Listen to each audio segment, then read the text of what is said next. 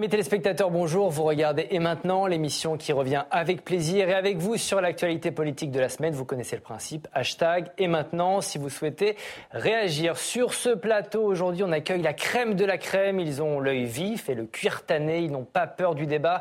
Sophie de Ravinel, bonjour. Bonjour. Merci de revenir avec nous. Vous êtes journaliste politique à côté de vous. Charles Consigny, bonjour. Bonjour. Essayiste et avocat. On a le plaisir d'accueillir également Alexandra Schwarzbrod. Bonjour. Bonjour. Vous êtes directrice adjointe de la rédaction de Libération romancière. Vous avez écrit Les Lumières de Tel Aviv aux éditions Rivage. Et le grand Georges-Marc Benamou était aussi sur ce plateau. Bonjour. Bonjour. Bonjour Georges-Marc. Vous tournez actuellement une série inspirée du roman La peste d'Albert Camus. On pourra voir ça quand? Euh, L'année prochaine, si tout va bien, enfin, c'est réalisé par Antoine Garceau avec euh, le héros de En thérapie notamment, euh, Frédéric Pierrot. On suivra ça. Dans cette émission, on célébrera plusieurs anniversaires, les amis. Oui, le périphérique parisien fête cette semaine ses 50 ans. Félicitations. On se demandera si ses meilleures années sont derrière lui, alors qu'Anne Hidalgo souhaite le transformer. Le mariage pour tous fête quant à lui ses 10 ans. Félicitations également. On se demandera s'il a définitivement eu raison de ses meilleurs ennemis. Et puis, et puis Joe Biden a quant à lui 80 ans. Il est de nouveau candidat à la Maison-Blanche. On se demandera si tout cela est bien La séance est raisonnable. Merci, Président Larcher. Mais d'abord, un autre anniversaire, décidément, souvenez-vous, c'était il y a tout juste un an. Regardez. Je sais aussi que nombre de nos compatriotes ont voté ce jour pour moi, non pour soutenir les idées que je porte, mais pour faire barrage à celles de l'extrême droite. Et je veux ici les remercier et leur dire que j'ai conscience que ce vote m'oblige pour les années à venir. Dès à présent, je ne suis plus le candidat d'un camp, mais le président de toutes et tous. Sophie, un an après la réélection d'Emmanuel Macron, est-ce qu'il faut parler de démarrage raté? En tout cas, euh, d'anniversaire bien raté, ou dis- disons d'anniversaire compliqué. Euh, la première année, euh, évidemment, c'était son. Ça devait être la continuité de son premier mandat. On se posait tous la question de ce que ça allait donner. C'est assez rare chez nous d'avoir un, comme ça un, deuxième mandat. et, de fait, il a été immédiatement saisi par les complications et ça ne s'est jamais arrêté. Et dans une succession un peu comparable à ce qui s'est passé dans le premier mandat. Et donc, de cette façon-là, on peut parler de poursuite. Euh, et là, euh, je, je- quand on discute avec son entourage, ils nous disent tous, euh, au sein du gouvernement ou dans son cabinet, finalement, cette épreuve de, de- des retraites, ça n'est que la continuité du premier mandat, mais là, ça va se terminer. fin, ouais. Et en fait, euh, c'est la fin, et là, on va enfin rentrer dans le deuxième mandat, mais ça fait quand même un an qu'il essaye d'y rentrer. Charles, un an pour rien? Ah non, pour rien, je ne sais pas, puisque cette réforme des retraites, euh, si contestée soit-elle, elle est faite maintenant. Donc, euh, euh, s'il ne la retire pas, et je ne pense pas qu'il la retirera, il aura au, au- moins fait ça qu'il n'avait pas fait pendant son premier quinquennat. Moi, ce que je pense surtout, c'est que Emmanuel Macron paye un peu l'ambiguïté en fait de son de son projet. C'est un peu court de dire on va mettre autour de la table les gens raisonnables et bien intentionnés et on va essayer de faire ensemble ce qui est le mieux pour le pays. Euh, on voit bien qu'au fond, euh, euh, ça, ça a tenu euh, quelque temps, mais que euh, les vieux clivages reprennent le dessus et particulièrement, je trouve, à l'occasion de cette réforme des retraites. Moi, il me semble que quand même le clivage entre la droite et la gauche a repris des couleurs, puisque euh, la droite était euh, plutôt favorable à cette réforme, à part quelques, quelques échappés Ouais. solitaires qui, à mon avis, étaient assez intéressés. Et de l'autre côté, c'est une gauche presque à l'ancienne qui, est- qui, qui, qui a refait surface avec des syndicats forts, des contestations dans la rue euh, et ce genre de choses. Donc, euh, moi, je crois que les Français en ont un peu marre qu'on essaie de leur faire croire que euh, euh, les choses ne sont pas idéologisées et ne servent pas telle ou telle catégorie de la population. Euh, ils veulent qu'on leur dise un peu la vérité et euh, ils se rendent compte qu'une part, une partie du macronisme repose sur une forme de mensonge. Alexandra, sur peut-être sur le bilan, vraiment, j'aimerais qu'on vraiment qu'on s'intéresse à cette première année. Vous êtes d'accord avec Charles? Non, non, pas du tout. Moi, j'ai surtout été frappée par deux passages du discours que vous venez de Mhm. diffuser. Euh, ce, vote de mo- ce vote m'oblige. Ce vote m'oblige. Et- et Donc, on aurait pu penser qu'il avait compris ce jour-là qu'il avait été élu aussi beaucoup, notamment par la gauche, qui avait voulu faire barrage à Marine Le Pen et non pas, pour, voter pour lui, Emmanuel Macron. Ça, manifestement, il ne l'a pas compris. Deuxième chose, quand il dit, et ça rejoint, quand il dit euh, je vais, maintenant il faut tout faire pour lutter contre l'extrême droite, depuis un an, depuis qu'il a été réélu, l'extrême droite n'a jamais été aussi, euh, aussi, euh, aussi en, force, enfin en, mhm. pointe, et, et ça c'est très grave. Donc, pour moi, sa première année est un échec total, mais total, total. et ce qui s'est passé cette semaine, avec les 100 jours détaillés par Elisabeth Borne, montre bien l'impuissance, l'état d'impuissance dans lequel se trouve aujourd'hui l'exécutif un an après. On va y revenir. Georges-Marc, vous avez connu un certain François Mitterrand. Cette première année euh, d'Emmanuel Macron, c'est quoi? C'est, une des premières années les plus laborieuses euh, des derniers quinquennats, peut-être? On arrive à un état, et pardon, c'est pas banal de le dire, où la Ve République s'est bloquée. Hmm. Elle a été écrite par De Gaulle et et Michel Debré avec des, équilibres très subtils. Elle a été customisée de manière un peu fantaisiste par Chirac et Jospin qui l'ont étouffée en inventant le quinquennat à date fixe, etc. Et euh, Macron hérite d'un système totalement bloqué. François Mitterrand, que vous évoquiez, il a répondu à ces institutions avec la cohabitation. Bizarrement, les, Français aimaient bien, ça respirait. Euh, pouvait aimer ou pas.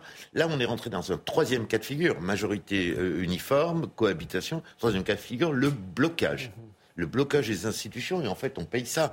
Alors moi, je me souviens avoir abordé un, ministre éminent du gouvernement quand ils avaient décidé, souvenez-vous, c'était il y a, euh, ils avaient décidé deux mois de délai entre l'élection et les législatives. Je dit, mais écoutez, vous êtes. Euh, ça va pas. Et quelqu'un m'a répondu avec l'aplomb des technocrates et des maoïstes que c'était bien pensé, qu'ils auraient une majorité, etc. Avec le même aplomb, on, on explique, on nous explique qu'il faut surtout pas parler avec le CFDT, Alors, ça sert à rien. Donc il y a quelque chose qui s'est passé. On arrive au point d'aboutissement d'une crise, d'un blocage des institutions. On a essayé de ruser. Aujourd'hui, on s'aperçoit qu'il n'y a pas de majorité. Pas trop sévère avec Emmanuel Macron? Non, je vous explique. mais je vais vous expliquer. Je vous expliquer. une vérité institutionnelle. Regardez. Soit blocage parce que Mme Borne ne survivra pas, soit invention d'une nouvelle majorité euh, Georges Marc, je vais vous montrer quelques chiffres. Euh, les, chiffres notamment du chômage euh, actuellement en France. Le chômage est à 7,2%. C'était au quatrième trimestre de l'année dernière. Un tel niveau n'avait pas été connu depuis 2008. Et en même temps, je vais vous montrer ce sondage, ce baromètre réalisé par nos partenaires de Doxa. Emmanuel Macron reste scotché à son plus bas niveau de popularité. 70% des Français jugent qu'il est un mauvais président. Est-ce qu'il n'y a pas là un paradoxe, Sophie? Un paradoxe où je dirais une l'illustration d'une défiance croissante des Français vis-à-vis de l'action politique, comme si elle était déconnectée des résultats économiques. Et on le voit bien avec Emmanuel Macron, on l'a vu avec François Hollande avant. Est-ce que l'action de François Hollande en matière économique était si mauvaise que ça? Elle a été beaucoup critiquée. Est-ce que ce qu'il a dit sur l'Ukraine et la Russie n'était finalement pas plus juste que ce qu'ont pu dire d'autres personnes avec lui, avant lui? Et est-ce que pour autant les Français euh, lui ont rendu euh, je veux dire, est-ce qu'ils ont été justes dans leur jugement vis-à-vis des politiques? C'est pareil d'une certaine façon pour Emmanuel Macron, parce que je le disais tout à l'heure, il paye aussi le fruit de, de, ce qui lui vient de l'extérieur et dont il n'est pas responsable. Est-ce qu'il est responsable de la crise en Ukraine? Il est peut-être responsable des mots qu'il dit sur la Russie. Est-ce qu'il est responsable de la crise en Indo-Pacifique? Il est peut-être responsable de la façon dont il parle à Taïwan et euh, aux États-Unis. Mais enfin, c'est tout de même pas euh, de sa seule responsabilité. Sinon, ça le serait si la France était vraiment euh, la puissance qu'elle a pu être. mais donc, je trouve effectivement les Français, ne, même si les résultats aussi bons vont-ils continuer à être, je crains qu'ils euh, continueront à tenir rigueur de ce que les politiques ne parviennent pas, et sans doute parce que nous sommes dans une crise euh, institutionnelle, ne parviennent pas à les rassurer sur leur avenir et sur les institutions. Georges Marc, euh, les Français ne sont pas assez reconnaissants euh, au président Macron? Non, il y a quelque chose qui s'est déréglé. Mitterrand l'a annoncé en disant je suis le dernier des grands présidents, mais les centres. Après il y a quelque, chose qui s'est, quelque chose qui s'est déréglé, peut-être avec la construction européenne, le rapport timide, euh, compliqué des, des, des, chefs avec les Français. Enfin, Sarkozy par élu, par élu, Hollande qui n'arrive pas à se représenter, Macron qui réussit l'exploit de, de se faire non pas réélire mais reconduire donc cette espèce de frustration de, démarrage. Donc il y, a, quelque chose entre les Français et leurs chefs qui, ne fonctionne pas. Peut-être cette verticalité, ce manque de respiration. Y a, là, il y a un vrai... Et, puis un peuple ingouvernable. Enfin, je veux dire, depuis Jules César jusqu'à De Gaulle, enfin, on a vu la difficulté de de gouverner les Français. Donc c'est un rapport particulier au, au pouvoir, aux réformes et au sens des réformes. Où veut aller Macron? Alexandra, sur quoi juge-t-on aujourd'hui un président? Donc avant, on regardait beaucoup les chiffres du chômage, les chiffres de l'emploi. Aujourd'hui, euh, qu'est-ce qui fait que Emmanuel Macron ou un autre, hein, d'ailleurs, serait un bon président? Mais c'est un ensemble. C'est un ensemble. C'est pas sur un point ou sur un autre. Euh, sur les chiffres du chômage, c'est vrai qu'ils sont pas mauvais. Je pense qu'Emmanuel Macron l'a bénéficié de la sortie du Covid et du confinement où l'économie est repartie à fond la caisse. Euh, cela dit, si on regarde, et ça c'est un rapport avec la réforme des retraites, si on regarde bien les chiffres, les les, chiffres du chômage des 50 ans et plus ne se sont pas améliorés du tout. Et, c'est là où on voit qu'il y a un petit problème avec la réforme des retraites, justement, avec l'allongement. Euh, euh, la question des seniors. Voilà, des seniors. Euh, mais il non, il n'a pas été bon du tout, Emmanuel Macron. Et c'est ça que, que, les, que, les, gens retiennent. Cette, cette, ce projet de cette réforme des retraites n'était ni faite ni à faire. Mhm. Et, et, elle n'a pas été pensée. Elle a été faite sur un coin de table parce qu'il voulait vite que cette réforme passe au tout début de son nouveau quinquennat. Mais elle, elle, a été mal communiquée. Enfin, tout a été mauvais. Et en plus, euh, Emmanuel Macron a réussi cette prouesse de se fâché avec le syndicat réformiste qu'il avait avec lui, euh, la CFDT Laurent Berger, qu'il avait avec lui lors de son premier euh, projet de, réforme des retraites. voilà pour le chef de l'État. Euh, Charles, vous êtes, d'accord avec ça Aujourd'hui, ce que dit un peu Alexandra, c'est que finalement, on est focalisé sur cette réforme des retraites et ça, c'est un peu ça, ça, on parle que de ça, on pense qu'à ça, on ne regarde pas d'autres indicateurs, l'indicateur que je viens de montrer notamment sur la courbe du chômage, qui est plutôt bonne. Oui, alors Emmanuel Macron euh, est décrit par exemple par Jean-Pierre Levade, qui n'est pas, euh, euh, qui est pas l'idiot du village, comme quelqu'un qui n'est pas sérieux. il dit ça n'est pas un homme de sérieux et il s'inquiète notamment d'un déni de réalité chez Emmanuel Macron, en particulier sur les finances publiques, mmh. qui sont, selon Père Levade et de la vie générale, dans une situation quand même très inquiétante, euh, et sur l'attractivité du pays, puisque Père Levade relève que euh, la balance des paiements est encore très déficitaire et que donc en fait on n'est pas devenu euh, si attractif que ça. et c'est vrai qu'il suffit de voyager un peu pour voir qu'en France, c'est pas exactement le hotspot international où tout le monde s'installe pour créer des, start-up et, implanter des usines, n'en déplaise à la communication gouvernementale. Donc je pense qu'il a une légèreté qui fait qu'en fait il voudrait croire euh, à tout ça. Il, voudrait penser qu'il fait avancer le pays, etc. Mais moi, je commence à être assez vieux pour me souvenir de périodes précédentes de manière assez distincte. Et j'ai quand même le, un sentiment fort de déclassement du pays. Euh, quand on voit, on a vu l'état de nos hôpitaux pendant le Covid. Ça, c'est la faute d'Emmanuel Macron Non, mais c'est Macron, c'est des tendances lourdes. C'est pas que c'est la faute, mais euh, ça fait quand même cinq ans qu'il est président. Il était avant ministre de l'économie, il a été secrétaire général adjoint de l'Élysée. Ça fait quand même un petit moment que lui ou euh, les gens autour de lui sont aux manettes. Moi, je constate que l'hôpital va très mal. Je vis tous les jours la justice comme avocat. Euh, la justice, c'est hallucinant. On a, on a à peu près la justice moldave. Enfin, c'est quand même un truc euh, très. Il faut le voir de près. Les délais d'audiencement, l'état des bureaux. Alors, des fonds ont été débloqués. on ne va pas rentrer sur ce, sujet en particulier. En tout cas, bah, oui, mais les services publics sont dans un état euh, lamentable. Et moi, ce que je constate, en gros, c'est que, au fond, le macronisme ne profite qu'aux macronistes. C'est-à-dire, euh, si vous êtes cadre supérieur dans une grande entreprise du CAC 40, euh, que vous habitez dans un coin agréable euh, et que vous avez une maison de campagne où vous avez passé votre Covid, Là, vous êtes content de Macron parce qu'il a baissé vos impôts, et tout va bien pour vos enfants, etc. Mais en dehors de cette catégorie-là, moi, je ne vois pas en quoi la politique actuelle de ce gouvernement augmente les bas salaires, mhm. améliore les services publics des gens pauvres, améliore les transports publics, règle la question de l'insécurité, tout ça. Euh, je ne vois pas de changement ni d'amélioration. Faut-il avoir peur des casserolades? Depuis la promulgation de la réforme des retraites, la contestation ne faiblit pas. Les déplacements des ministres sont perturbés par des concerts de casseroles, comme sur ces images que vous voyez de la gare de Lyon lundi, où un comité d'accueil attendait euh, le ministre de l'Éducation nationale, Papendiaï. Quelques instants plus tard, il a tout simplement dû être exfiltré de la gare par son service de sécurité. Regardez. Démissionnez Ayez la dignité de démissionner Restez à distance, les gars. Ça se passera bien, d'accord Ouais, gars, personne rentre dans la bulle, les gars. Vous faites honte à votre passé. Monsieur le ministre, et respectez les AESH, s'il vous plaît. Faites quelque chose pour les AESH. Donnez-leur un vrai statut. Par là, par là, par là, par là, par là. Vas-y, là, par là, par là et à droite. C'est honteux Alexandra, est-ce qu'on est en train de passer un cap dans la colère sociale? Pour l'instant, non.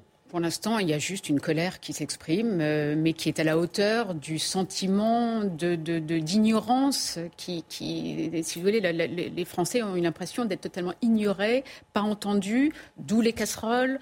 Euh, voilà, c'est, tout. Pour l'instant, c'est tout. Et là, quand vous si voyez ça ces images, ça ne vous ça, inquiète pas Un ministre qui est empêché de sortir de la gare de Lyon? Mais je vous dis, c'est à la hauteur de la, de la colère. Donc, ce qui serait inquiétant, c'est si ça continue. Je pense, que ça va continuer sûr jusqu'au 1er mai, hein, les manifestations euh, massives euh, du 1er mai. Peut-être un, un peu jusqu'à l'été, a priori, et après on devrait passer dans une autre phase. Le- le- la, la vie politique euh, et la vie tout court, la vie internationale, s'il y a une contre-offensive euh, euh, en Ukraine, je pense que ça va balayer aussi pas mal d'autres euh, sujets politiques. Donc je, pour l'instant, non, je pense que ce n'est pas, un- c'est pas un déni C'est pas de inquiétant. Sophie, vous voyez aussi de, de la colère légitime euh, quand Alors- vous regardez ces images de la gare de Lyon face Alors, à, à Pape Ndiaye? légitime ou non, en tout cas euh, fraîchement revendiqué, euh, moi je serais euh, euh, juste un tout petit peu euh, en, en décalage par rapport à vous, parce que j'ai le sentiment, en tout cas, euh, c'est du côté politique et syndical, ce qu'on me dit, c'est que ça va être très fort, au moins jusqu'au 14 juillet. Parce qu'on parlait du Donc 1er la fin mai. des 100 jours. Absolument. On parlait du 1er mai. Aujourd'hui, je dis- discutais hier avec un député insoumis. Ils sont vraiment aux manœuvres pour faire en sorte que le 14 juillet soit une très grosse fête de la Révolution française. Et les syndicats semblent, certains en tout cas, peut-être pas les réformistes, mais en tout cas les autres, la CGT, Sudrail évidemment, les faux, euh, très en force pour faire du 14 juillet un moment de rupture, évidemment, dans la tradition euh, révolutionnaire française. On ne sait pas jusqu'où ils vont aller. Mais ce que je sais, c'est que certains discutent déjà de coupure de courant pour Cannes, de perturbation du jeu, évidemment, pendant Roland Garros, de la fête de musique, de la fête de la musique Et comme ça- une casserolade géante. Et tout ça, ça vous paraît euh, légitime ou est-ce que là, on assiste progressivement à une dérive qui Je peut dirais être un peu populiste? Je dirais que c'est. Alors là encore, j'ai pas de réponse à la question parce que ce serait porter un jugement politique. Mais en revanche, ce que je pense, c'est qu'il y a une évolution du type euh, de mobilisation sociale. C'est-à-dire qu'il y a eu ce moment des syndicats avec toutes ces marches, 12. Moi, j'étais aux 12 marches.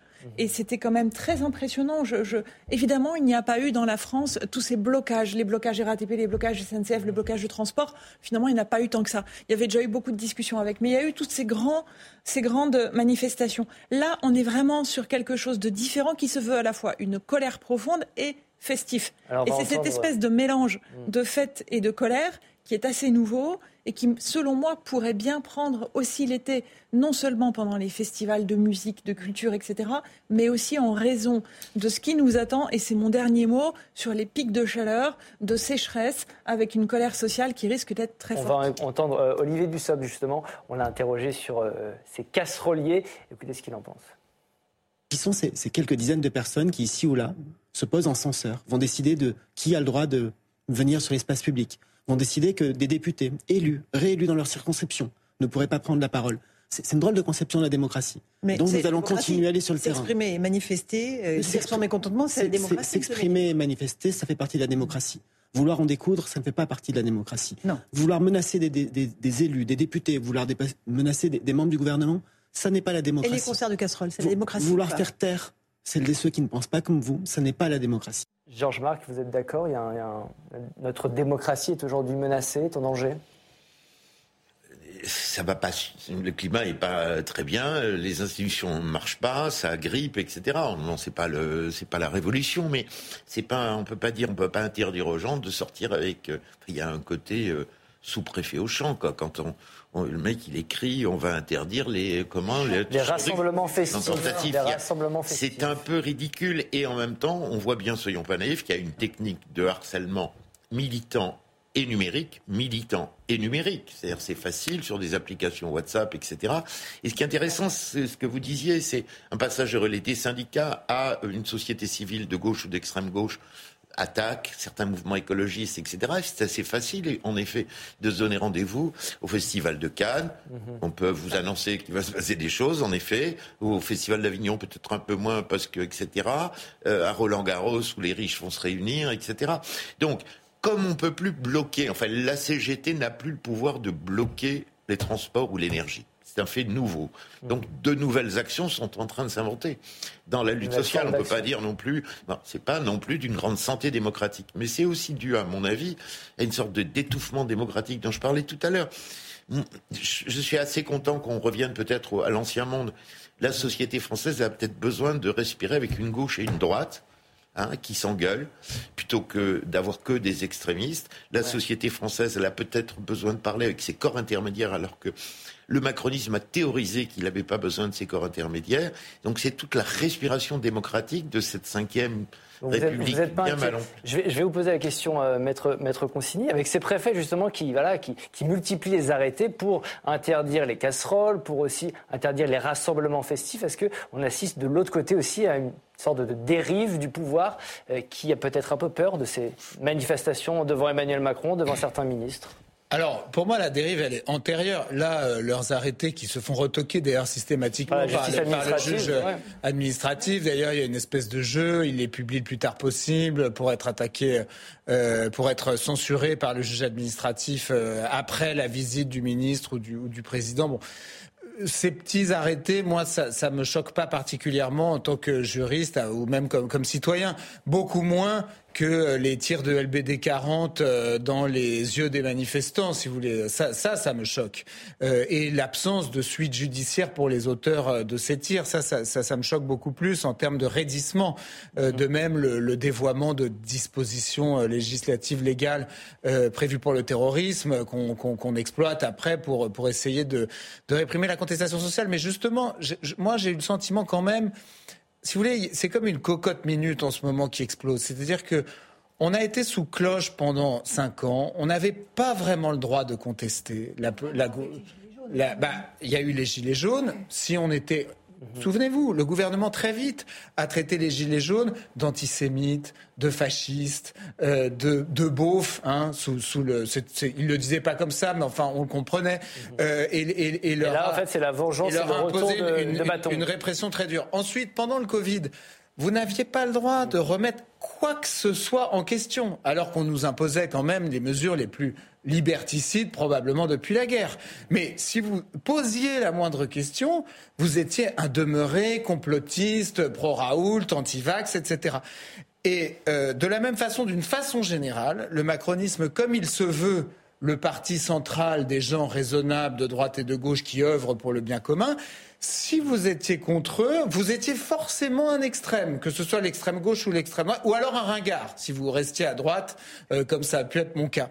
Oui. Euh, eh ben, je pense que les Français sont moins idiots que ce que pensent ces ministres qui payent aussi leur arrogance, cette famille politique qui paye aussi son arrogance, et c'est ça qui se prennent aujourd'hui en pleine poire, c'est les gens qui disent maintenant arrêtez de nous prendre pour des cons et laissez-nous être intelligents. Alexandra, c'est une cocotte minute qui explose, comme le dit Charles actuellement. Oui, non, mais c'est- très intéressant tout ce qui vient d'être dit. C'est que, en, en fait, c'est plus encore que l'échec d'Emmanuel Macron, c'est l'échec du macronisme auquel euh, on est en train d'assister. C'est vraiment, ça ne fonctionne plus. Le en même temps, ça ne peut pas fonctionner.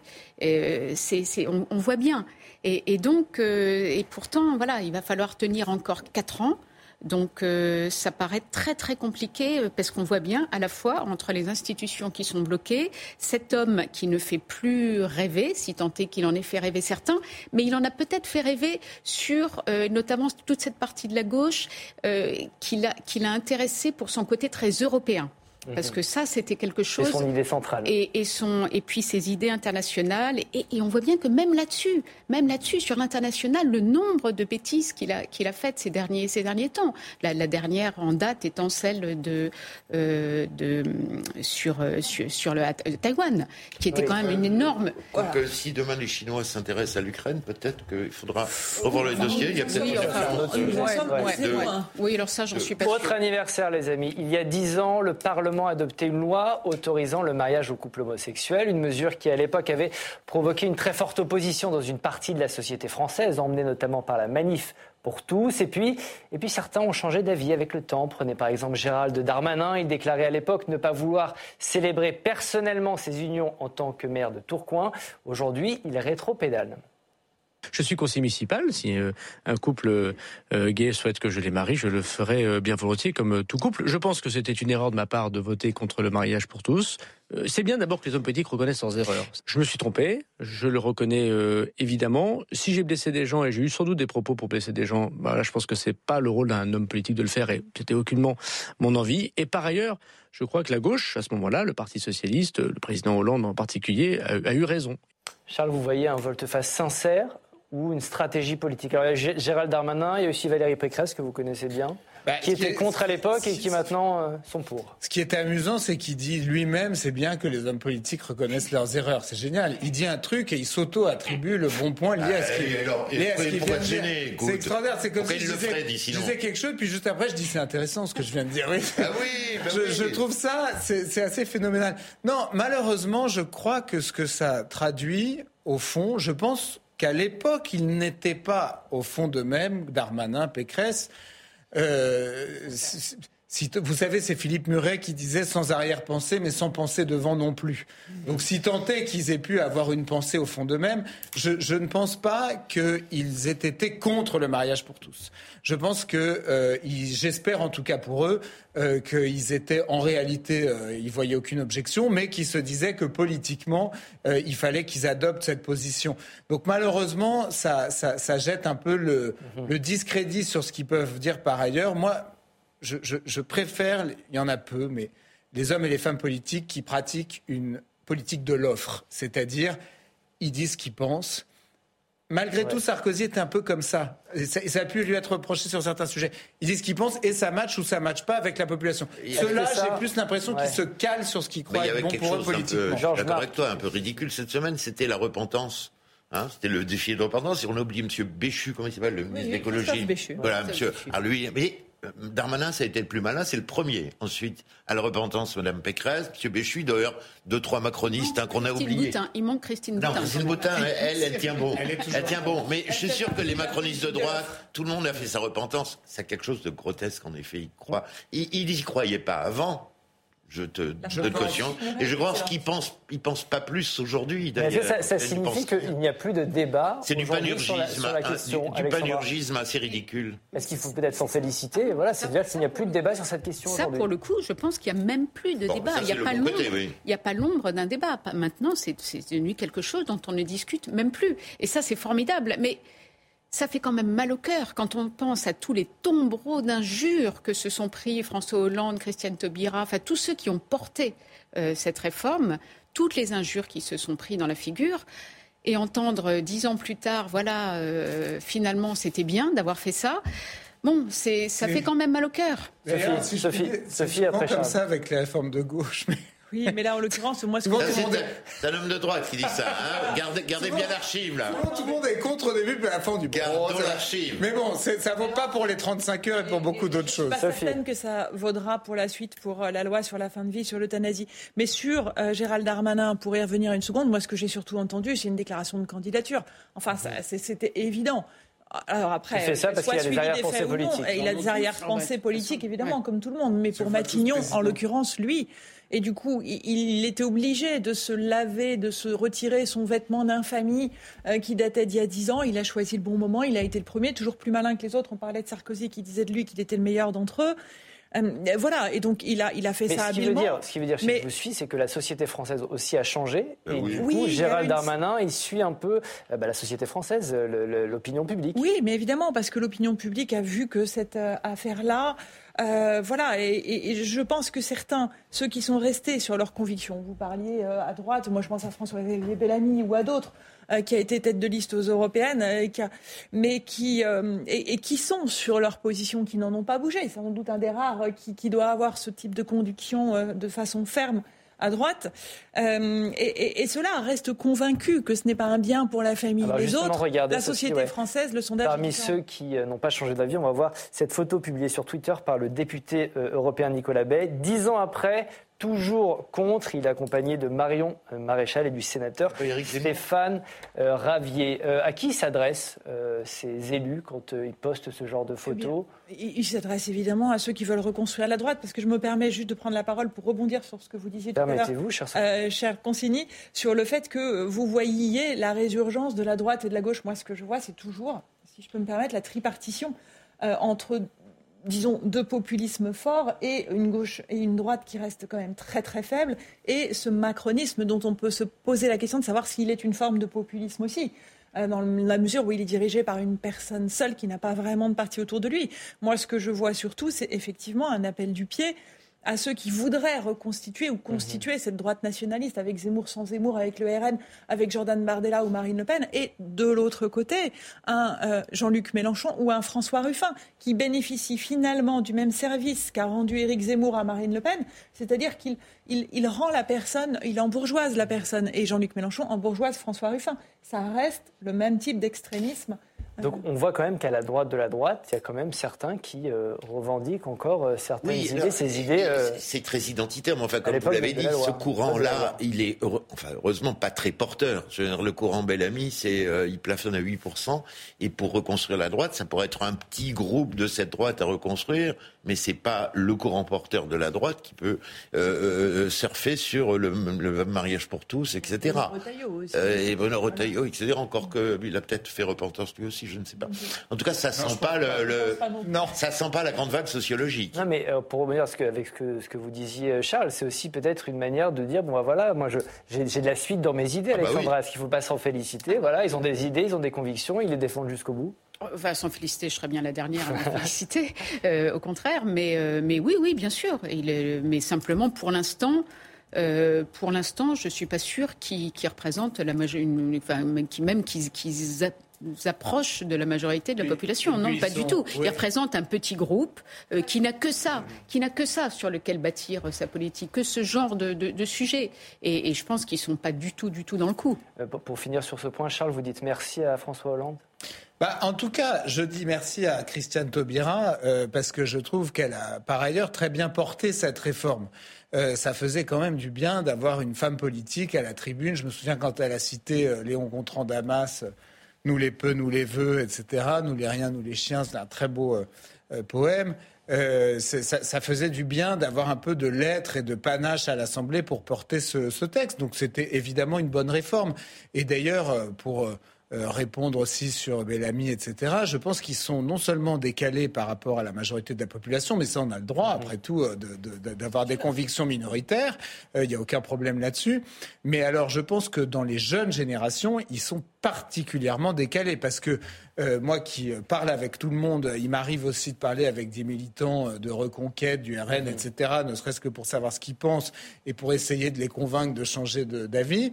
Bah, typiquement, la question euh, gay, la question du mariage pour tous, elle est assez réglée de, de, de, de leur côté. Et euh, euh, Oui. bah, non dans mais une droite nationaliste. qui même, était, euh, bah, même reconquête, euh, euh, moi j'ai pas le senti, je, je- je n'ai pas le sentiment que c'est une question qui fait encore tant que ça. D'ailleurs, aucun parti ne propose l'abrogation de, de la loi Taubira.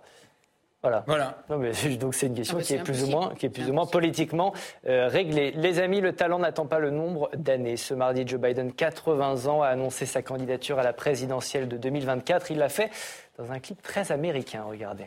La question à laquelle nous sommes confrontés est de savoir si dans les années à venir, nous aurons plus ou moins de liberté, plus ou moins de droits. Je sais ce que je veux comme réponse et je pense que vous le savez aussi. Ce n'est pas le moment de se reposer sur ses lauriers. C'est pourquoi je suis candidat à ma réélection. Si vous êtes d'accord avec moi, rendez-vous sur joebiden.com et inscrivez-vous. Finissons ce travail. Je sais que nous pouvons le faire car il s'agit des États-Unis d'Amérique. Il n'y a rien, tout simplement rien, que nous ne puissions faire si nous le faisons ensemble. S'il est réélu, Joe Biden aura 86 ans à la fin de son mandat. Est-ce que son âge est un problème, Alexandra? Oui et non. Oui et non. Ce que ça montre, cette candidature, surtout, c'est que euh, du côté démocrate, il n'y a, pas beaucoup de, il a pas beaucoup de renouvellement. Euh, ça montre aussi la faiblesse de Kamala Harris, parce que finalement, quand elle a été nommée la vice-présidente, quand elle a été nommée vice-présidente, beaucoup espéraient que ce serait celle qui pourrait, euh, soit si Joe Biden était empêché, soit par la suite prendre le relais. Pour l'instant, pour l'instant, personne, enfin, elle ne perce pas. Euh, après, Joe Biden, bon, c'est vrai que c'est vrai qu'il a son âge, c'est vrai qu'il fait des bourdes, c'est vrai qu'il trébuche quand il monte. Mais pour vous, c'est pas un problème, voilà, 86 ans à la fin d'un mandat. Tout ce qui peut euh, éviter la réélection de Donald Trump ou d'un euh, Ron DeSantis, tout ce qui pourra l'éviter sera bon à prendre. Je pense que c'est ça, c'est ça le pire. Et je trouve que le bilan de Joe Biden n'est pas si mauvais. Et est-ce que l'inverse, euh, c'est pas ce qui va se passer? Parce qu'effectivement, Joe Biden qui revient euh, dans l'arène, est-ce qu'il n'y a pas un, rejet aussi qui ferait que bah, Donald Trump reviendrait sur le devant de la scène? Euh, Charles, qu'est-ce que vous en pensez? Est-ce qu'on va réassister à ce même duel Trump-Biden? Est-ce que voilà, c'est un peu ennuyeux de revivre ce, match qu'on a déjà vécu. Moi, je trouve à Trump un talent phénoménal quand même. je trouve que, par exemple, sur sa comparution en justice, la manière dont il a réussi à tourner cet événement à son avantage. Je pense qu'il y a beaucoup d'hommes politiques français mis en examen euh, qui auraient aimé avoir le même, euh, le même talent. Euh, je ne sais pas si, la, si, la, si sa réélection est souhaitable. Sa fin de mandat était quand même assez, assez cauchemardesque. Vous parlez de Trump, là. Hein. Là, je parle de Trump. Euh, mais en même temps, je vais vous dire, au fond de moi, j'admire euh, ces Américains qui, en votant Trump, ont vraiment opposé une fin de non-recevoir radicale à toute forme de socialisme. Je parle en présence de mes, de mes amis de gauche. J'ai trouvé ça assez phénoménal qui disent, écoutez, nous, euh, vos impôts, votre distribution, votre wokisme, tout ça, merci, mais non, ça passera pas. Donc ça, je, je, trouvais ça, voilà. Alors qu'en France, il y a quand même malgré tout une, une, une pénétration des idées de, de, gauche un peu, un peu dans, dans, dans, tout, dans, toutes les familles politiques, pour le meilleur et pour le pire, hein, je dis pas. Mais je, je, je, trouvais que ça manquait pas de panache. Et euh, pour vous répondre, oui, moi je pense quand même qu'il est trop vieux maintenant, euh, Biden. On va voir les réformes euh, qui ont été enclenchées par, Joe. Je vous donne la parole dans une seconde, Georges-Marc. Je vais vous montrer ces, réformes qui ont été enclenchées par Joe Biden, avec notamment un plan de relance post-Covid de 1900 milliards pour remettre l'Amérique à flot, un plan d'infrastructure 1200 euh, milliards, la transition climatique 400 euh, milliards sur 10 ans pour développer euh, les industries vertes, la création d'un impôt minimum de 15% sur les bénéfices des grandes entreprises. Bilan des quatre premières années de Biden, une économie qui en 2022 affiche plus de 2% de croissance et un taux de chômage historiquement bas à 3,7. le bilan est bon? Écoutez, euh, si on le regarde, il a l'air cacochime, il a l'air, euh, des fois il se perd dans le parc, etc. Mais quand on regarde le fond des choses, sa politique, en fait, il fait ce que Macron aurait dû faire en France, toute chose étant égale par ailleurs. Politique de gauche, c'est ça hein Non, il fait une politique sociale libérale créative. Euh, avec des éléments, des paramètres extrêmement solides, des paramètres sur le climatique, sur des équipes jeunes lui, qui sont assez modernes. Et au fond, oublions le, vieil homme, la politique de, de Biden, elle est à la fois très responsable sur le plan international, très américaine et très moderne moi, je peut-être plus intéressante que celle d'Obama, qui était un peu euh, trop high society, euh, etc. Deuxièmement, le, le, la seule manière, et là aussi Macron devrait tirer, en tirer des enseignements, de survivre, c'est de penser qu'on a un avenir. Sinon, dans un cas de réélection, on n'est plus obéi. Alors, se présentera-t-il, in fine? En tout cas, moi, si j'étais son conseiller, à Biden, je lui ai dit oui, annonce ta candidature, sinon il, est mort. Hein. Euh, de la même manière, Macron a des problèmes, et c'est le problème qu'on vit aujourd'hui, car il n'a pas de futur. Moi, je lui conseillerais de se représenter en 2032 ou de, ou de le laisser croire. Si on n'a pas de futur en politique, en deuxième mandat, on est mort. Donc, de tout point de vue, Biden, et enfin Biden face à Trump, à trois ans près, on a un fou euh, populiste qui amène des troupes sur son truc. Tu es bien, tu es bien gentil, toi, euh, etc. Et on a un, un démocrate à l'ancienne extrêmement efficace et ouvert à une certaine modernité, bizarrement, malgré son apparence. Sophie, peu importe l'âge, c'est le bilan qui compte. On a vu quelques mesures, quelques réformes qui ont été enclenchées. Le, bilan est essentiel et puis surtout les circonstances. Enfin, je veux dire, que sont les circonstances? Euh, il, y a une, il est obligé d'une façon. Qui peut d'autre y aller euh, que lui? Euh, À la limite, que je suppose les démocrates doivent se dire, même s'il est un pantin, même s'il n'est que l'ombre de lui-même, il faut qu'il soit là parce que de toute façon, ce n'est pas lui euh, qui va gouverner. Et on le sait bien. Enfin, on le sait bien. On imagine que s'il est trop fatigué, il peut y avoir quand même euh, de bonnes façons de. de, de... Alors, je, je, ne dis pas qu'on gouvernera à sa place, -hmm. mais enfin, je veux dire qu'il il, il cherche bien des solutions pour ça. Mais ce qui est euh, parce qu'ils n'ont pas d'autres solutions. Et c'est là où moi je vois le drame, c'est ce vieillissement de la politique. Chez eux, chez les démocrates, aucune figure qui puisse faire face à Trump. Moi, je, je, ne suis pas euh, d'accord avec vous sur le fait de dire que bon, bah, on peut passer par perte et profit. Euh, le, le, alors évidemment, on peut se féliciter du fait qu'il y ait un peu euh, une, moins politiquement correct, mais enfin à ce point-là. On va écouter quelques Américains justement qui réagissent à cette annonce de, alors, de Joe Biden. Chose je vous donne la parole après. Ok, allons-y. On va écouter les Américains qui réagissent. J'apprécie ce que Biden a fait. Je trouve qu'il a fait du très bon travail. Personnellement, je souhaiterais qu'il ne se représente pas. J'ai 72 ans, il est plus âgé que moi. Il est vraiment trop âgé pour ce travail. S'il est en bonne santé et qu'il pense qu'il peut faire le travail, je trouve que c'est parfaitement convenable. Honnêtement, je préférerais que l'on donne une chance à quelqu'un d'un peu plus jeune et qui a des idées nouvelles pour le pays. Je pense qu'il est trop vieux pour se représenter. Il est peut-être en bonne santé aujourd'hui, mais qui sait, dans six ans, comment il ira. Je pense donc qu'il est temps pour lui de se retirer et de laisser la place à quelqu'un d'autre. Sophie. Oui, je voulais juste dire qu'en 1972, quand il a été élu sénateur du Delaware, il y a 50 ans, il se moquait de son adversaire en raison de son âge. Donc voilà toujours se méfier de ses propos. Le CEO fait très rapidement un bilan sur la scène internationale, Alexandra, de, de Joe Biden, bilan plutôt positif. Vous parlez euh, de Taïwan. Oui, tout alors à ça, ça, avait plutôt mal démarré avec l'Afghanistan, hein, qui a laissé un, qui a, qui a laissé un grand, grand, grand vide. Euh, et donc ça, son envie de se désengager de, de l'international et de se concentrer sur la scène américaine, ça a probablement laissé euh, justement les mains libres à un Vladimir Poutine qui s'est dit qu'il pouvait faire ce qu'il voulait. Euh, mais sur la fin, je trouve que sur la, la, guerre en Ukraine, il a bien, il a plutôt bien joué euh, Joe Biden. Non, le bilan euh, pas négatif. Et dans les relations entre la France et les États-Unis, Charles. Bah, malheureusement, les relations entre la France et les États-Unis, elles pâtissent de notre affaiblissement. Euh, malheureusement, on est bien obligé de constater que les Américains n'ont plus euh, la même euh, considération pour nous, mais c'est pas le fait des Américains, c'est le fait de, du déplacement de, de, de, des puissances du monde vers l'Asie et du reparamétrage des, des, forces mondiales. moi, je je reconnais à Biden de euh, ne pas trembler euh, quand il s'agit de nommer les choses ou quand il s'agit euh, d'agir. très tôt, il s'est exprimé sur Poutine en le traitant de, de criminel, je me souviens.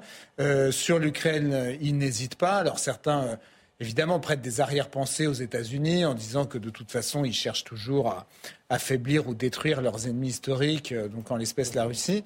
Euh, après, euh, Trump sur la scène internationale, je suis désolé de le dire, mais euh, il est allé en Corée du Nord, il a rencontré le leader nord-coréen. Bah, alors, alors, certes, mais personne ne l'avait fait avant, donc c'était oui, quand même une première étape.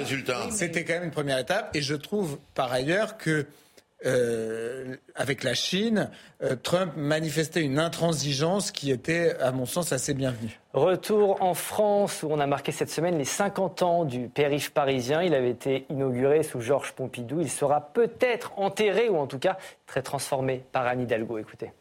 Le périph', c'est aussi 500 000 personnes qui vivent autour et qui sont exposées justement à ces deux pollutions très importantes. Il y a un problème bien sûr de santé publique, il y a un problème de changement climatique et d'adaptation de la ville à ce changement climatique. Et donc oui, il faut transformer, planifier, c'est pas du jour au lendemain. Bien sûr que la question de la vitesse est un des sujets.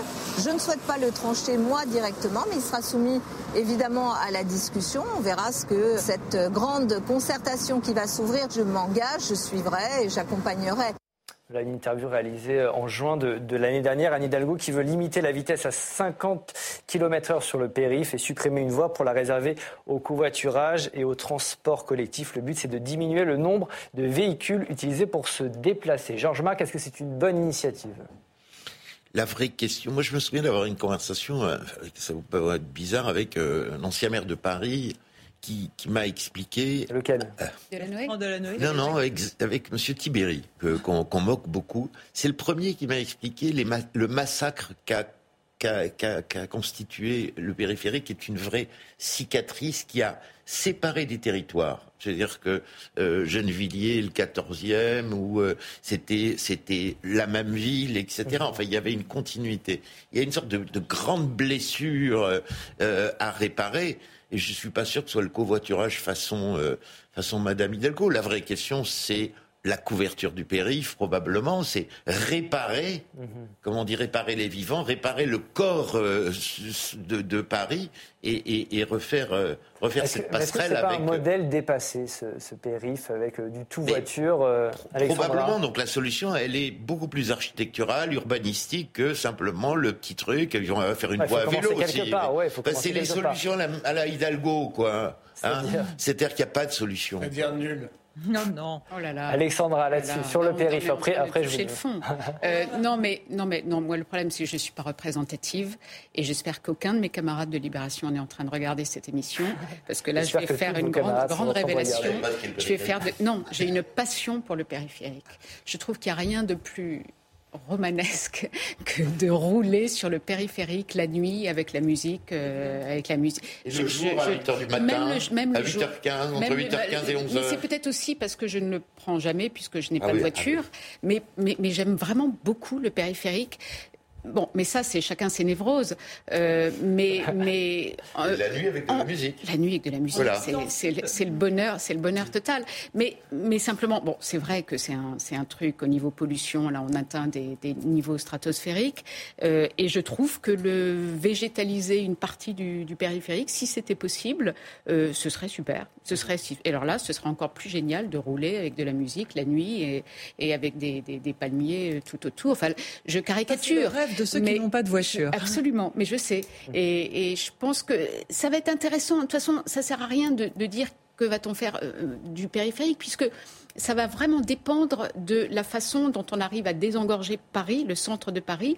Qu'est-ce qu'on va faire dans Paris? Est-ce que ça va être réservé aux transports en commun, mais massifs, pour qu'il y en ait beaucoup, euh, aux taxis électriques, au covoiturage, euh, au vélo, évidemment, comme ça, comme c'est le. Donc, du coup, que va devenir le, le périphérique dans ce, dans, dans ce contexte-là?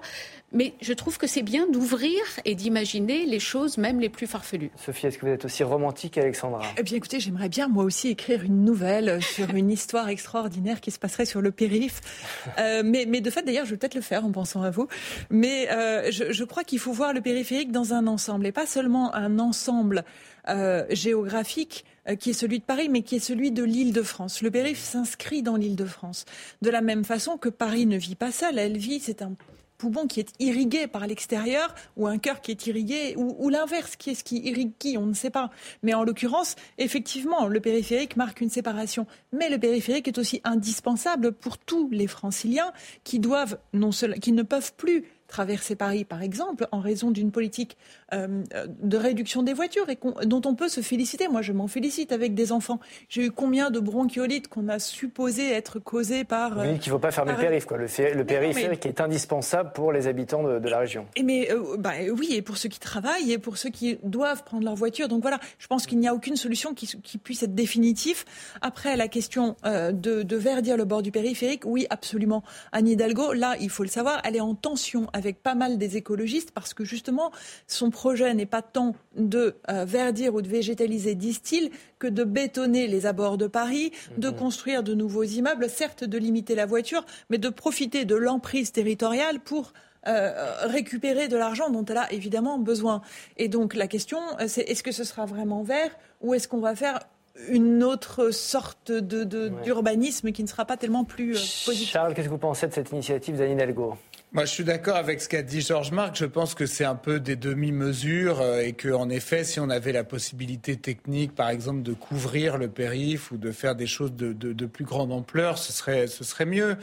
Euh, moi, j'ai déjà eu l'occasion de m'exprimer sur euh, la politique d'Anne Hidalgo. Je pense que c'est la pire maire de toute l'histoire de Paris et qu'elle a, dé- et qu'elle a détruit, à mon sens, moi, elle a terriblement abîmé Paris. Je trouve qu'elle a en, empêchant la circulation comme elle l'a fait, en faisant du centre une espèce de parc d'attractions pour les touristes riches, euh, euh, en, rendant encore plus pollué. Non, moi je trouve que rien n'était une bonne idée dans ce qu'elle a fait, franchement. Euh, et quand là, en transformant le périph', même les bords de Est-ce que ça va pas, ça, va pas dans le sens de l'histoire finalement de transformer ce périph', ce tout bagnole Si, sans doute, si, mais, mais, mais, dans ce cas-là, faisons des choses grandes. Pourquoi faire des choses petites quand on peut quand on peut faire des choses grandes avec les moyens qu'on aurait si elle dépensait pas l'argent n'importe comment? Il y a beaucoup de choses à regarder dans les finances de la de la mairie de Paris. Il y a énormément de, de sujets dans les finances de la mairie de Paris. Donc euh, voilà, moi je, je, je, je suis euh, euh, j'étais à Marseille il n'y a pas très longtemps, par exemple, et j'étais content de retrouver une vraie ville à Marseille. Ah, bah oui, Marseille, bah, Marseille quand vous êtes en voiture euh, dans le, en, plein milieu de la journée, je vais vous, et les transports en commun zéro, oui, là, je vais vous dire, Marseille, à côté de Paris, qui vit, si vous voulez. Il y a encore des magasins normaux, euh, il y a des garages, il y a des, des, des gens très mélangés. les, on, on, par exemple, le, le simple fait de fermer certaines rues. Oui, mais nous, on en a autour de Paris. Le simple fait de fermer certaines rues, comme c'est maintenant très souvent fait, pour faire quoi? Pour mettre une espèce de, de zone piétonne euh, avec un, un demi-arbre, mais on ne sait pas vraiment si c'est un arbre, des terrasses. Ah, des terrasses, on n'a que ça, des terrasses. Euh, mais non, ça n'est pas une bonne idée parce que écoles, ça congestionne, ça congestionne la ville et ça crée cette espèce d'ambiance. Moi, j'ai pas envie que Paris soit réservé aux touristes. J'ai envie que Paris reste une vraie ville. Non, ça, les habitants s'en vont. Les habitants s'en vont. Paris est une ville d'exode. Les gens, les gens s'en vont de Paris. C'est vrai. Oui. Et ça, c'est un vrai, sujet. C'est vrai. Euh, sur, la forme, il y a une consultation qui. Euh... Une fausse consultation, Pourquoi une comme sur les non, Une consultation en ligne qui est organisée jusqu'à la, la, fin mai. Est-ce que c'est une bonne idée de consulter euh, les Parisiens, les habitants? Euh, Voilà, c'est plus de démocratie directe. Moi, voudrais inventer les casserolades pour Madame Hidalgo parce qu'elle, elle n'entend pas.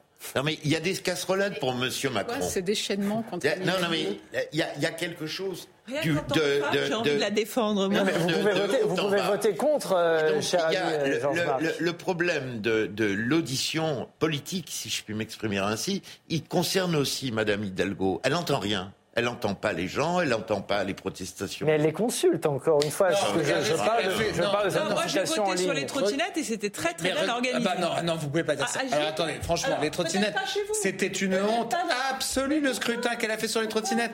Les trottinettes sont utilisées très majoritairement par des gens jeunes. Oui, et pourquoi elle ils a sont fait pas allés exprès, voter? Bah, elle, elle a fait exprès de faire un scrutin physique où il fallait. On ne peut pas lui reprocher de faire un scrutin, Charles. Écoutez, à l'heure d'aujourd'hui, à l'heure d'aujourd'hui, vous pensez que les jeunes ont que ça à faire, excusez-moi, bah, oui. d'aller voter? Elle a évidemment, évidemment fait ça. Elle, non, évidemment, non, elle a évidemment fait ça exprès. C'est elle qui est de mauvaise foi. Est-ce que c'était difficile aujourd'hui d'organiser un scrutin numérique, de voter par Internet comme elle le fait là sur le périph' Elle pouvait parfaitement le faire. Elle l'a pas fait. Et d'ailleurs, elle a mis son annonce, Madame de Ravinel, dans le Figaro, oui. trois jours avant le scrutin, pour être certaine seulement. de toucher les bourgeois de l'Ouest parisien qui achètent le journal papier pour qu'ils se déplacent en masse. Et c'est exactement ce qui s'est passé. Or, ces fameuses trottinettes, c'était ce qu'avait trouver l'initiative privée pour survivre au cauchemar créé par l'administration Hidalgo qu'est le Paris d'aujourd'hui. Parce que ces trottinettes permettent de survivre à toutes ces à toutes ces horreurs et d'utiliser bah non c'est non c'est mieux c'est c'est beaucoup plus bon on vous mettra pas d'accord on vous mettra. Mais de toute façon oui mais avec les trottinettes et je suis désolé et attends je finis quand même par là. C'est ouais. unique au monde Paris est la seule. Non mais est-ce qu'on peut, est-ce qu'on a le droit de se poser la question? Paris est la seule ville du monde qui a interdit les trottinettes en libre service. Allez, la séance est suspendue. Merci président Larcher. Comme chaque semaine, on termine cette émission par un top flop. Je vous pose une question très simple qui a marqué l'actualité de la semaine en bien ou en mal? Sophie, vous commencez votre top et votre flop de la semaine. Qu'est-ce que c'est? Eh bien, écoutez, euh, j'ai deux faux flops, euh, deux vrais flops. C'est cette histoire absolument épouvantable qui s'est passée euh, dans les Vosges euh, de ce jeune adolescent qui a tué une petite fille de 5 ans qu'on a retrouvée dans un sac dans le domicile des parents de ce garçon. Et je pense, euh, évidemment, euh, la question, euh, il a été mis en centre euh, pendant un an. La question, c'est de savoir pourquoi est-ce que la justice n'a pas vraiment euh, suffisamment bien traité. Nous parlions des, des, problèmes de la justice tout à l'heure. Là, c'est autre flop, Sophie Eh bien, écoutez, non, c'est un, un, top, un top Un en top. forme de flop, mais un top. Ben, Marlène Schiappa, la ministre, qui est absolument non seulement indéboulonnable, mais en plus inoxydable, parce que malgré toutes les accusations euh, portées contre elle, qui sont quand même lourdes et qui reviennent, et en particulier sur les dernières enquêtes. Du fond Marianne. Absolument, du fond Marianne. Eh bien non, rien Elle du tout. réplique.